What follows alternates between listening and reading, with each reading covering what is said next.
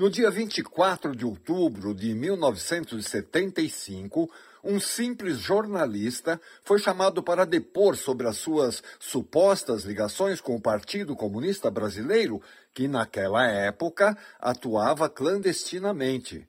Colegas interferiram, tentaram dissuadi-lo de comparecer ao temido DOI-COD, sigla do Departamento de Operações de Informação, Centro de Operações de Defesa Interna, um órgão vinculado ao Exército, que tinha como atribuições centralizar e organizar toda a repressão aos adversários do regime, sob o comando do general Ernesto Geisel.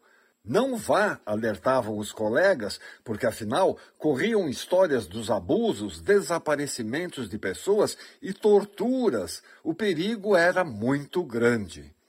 O nome do jornalista era Vladimir Herzog.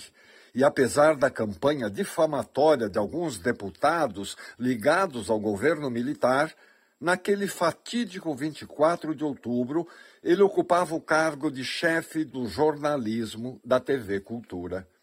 Todos o conheciam por Vlado. E ele foi ao Doicode, prestar esclarecimentos, responder a questionamentos, afinal, achava melhor comparecer espontaneamente do que ser caçado pelos milicos. No dia seguinte, o Serviço Nacional de Informações recebeu uma mensagem em Brasília de que naquele dia 25 de outubro, cerca de 15 horas, o jornalista Vladimir Herzog suicidou-se no DOI-CODE do Segundo Exército tinha 38 anos de idade. Segundo a versão oficial, ele teria se enforcado com o cinto do macacão de presidiário. Publicou-se uma foto em todos os jornais, uma fotografia ridícula, que, ao contrário do que pretendia o Doicode, expunha não só a crueldade, como também a incompetência daquela gente, que não conseguia sequer produzir um material minimamente crível sobre o que diziam ter sido um suicídio. A foto era quase uma prova inequívoca de que suicidaram o assassinado patético. E Patética é o nome de uma peça teatral que relata as circunstâncias da morte de Vlado. Escrita em 1976, um ano após o assassinato do jornalista, ganhou um prêmio, que depois foi confiscado, e o texto ficou proibido até 1979, quando recebeu uma montagem dirigida por Celso Nunes, com cenários de Flávio Império, foi um choque a gente ver aquela história no palco. Assim que a notícia de que Vlado havia sido suicidado, as redações de todos os órgãos de imprensa, escrita, falada e televisionada, como se dizia na época, paralisaram. Aquilo era demais.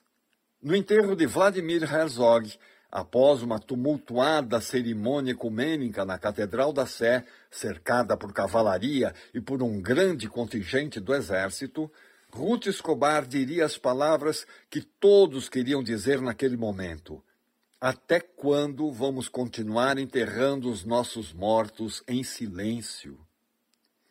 Até hoje o caso repercute, porque ainda há muito a ser revelado, como, por exemplo, a identidade dos assassinos. O cineasta João Batista de Andrade, em 2009, colocou uma cadeira no meio da Praça da Sé, bem em frente à catedral, e nela deu início à filmagem de um documentário que reconstitui as circunstâncias daquela história, daquele período, e que contrastam fortemente com os relatos oficiais do regime autoritário e repressivo debaixo das botinas do ato institucional número 5, o documentário está disponível no YouTube. Chama-se Vlado, 30 anos depois. A Corte Interamericana de Direitos Humanos condenou o Brasil pela falta de investigação, julgamento e punição dos responsáveis pelo assassinato de Vlado e obrigou o governo brasileiro a publicar oficialmente essa sentença. Só agora, anteontem, segunda-feira, ela foi publicada no Diário Oficial da União. Mas falta o principal: investigar e responsabilizar os autores do crime e realizar um ato público das Forças Armadas pedindo perdão. essas mesmas Forças Armadas que abrigam em suas fileiras generais e outros graduados que, como se sabe, parecem muito saudosos daqueles tempos sombrios. Que gente patética!